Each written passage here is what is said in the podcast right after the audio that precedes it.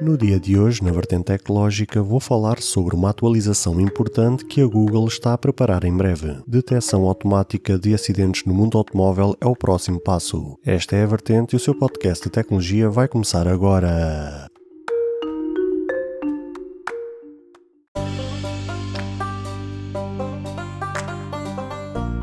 Olá, ouvintes deste podcast de tecnologia. Eu sou André Silva e esta é a minha, a sua, a vossa vertente tecnológica, onde aqui poderá ouvir notícias, entrevistas, coberturas de evento, opiniões e muito mais. Fica aí para ouvir esta vertente já a seguir.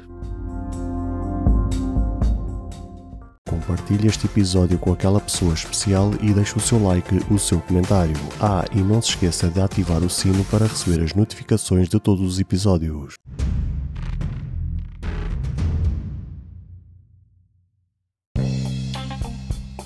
Thank you.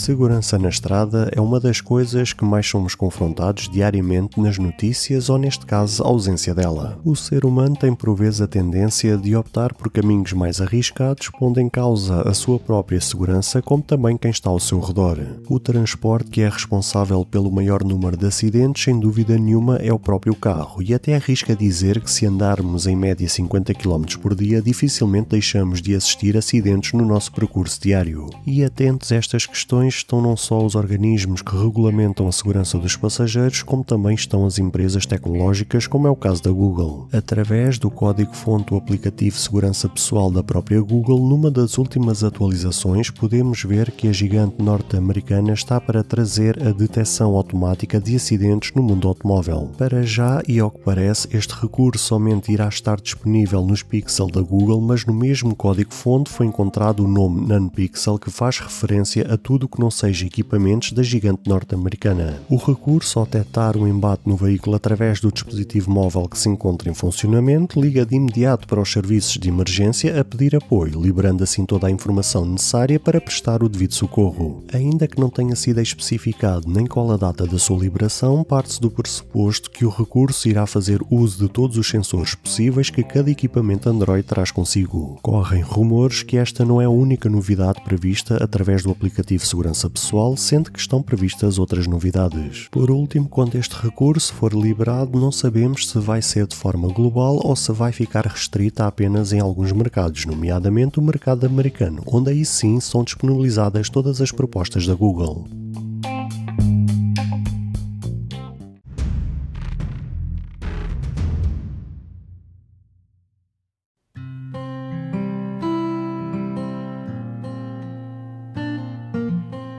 Caro ouvinte, chegamos ao fim de mais um episódio. Grato pelo tempo disponibilizado. Se gostou deste episódio, peço por favor que passe no Apple Podcast e avalie e comente este projeto, ou se a sua plataforma de podcast permitir fazer alguma avaliação, ficarei eternamente grato se o fizer, para que seja recomendado nas pesquisas e chegue a mais pessoas como eu e você. Caso você tenha interesse em apoiar este projeto, basta aceder ao link que está na descrição deste episódio. Se tiver alguma questão, se fizer alguma crítica, seja ela positiva ou negativa, ou até mesmo queira sugerir algum tema para ser debatido no futuro em algum episódio, todos os contactos estarão na descrição de cada episódio, incluindo este. Obrigado pelo seu tempo e até ao próximo episódio.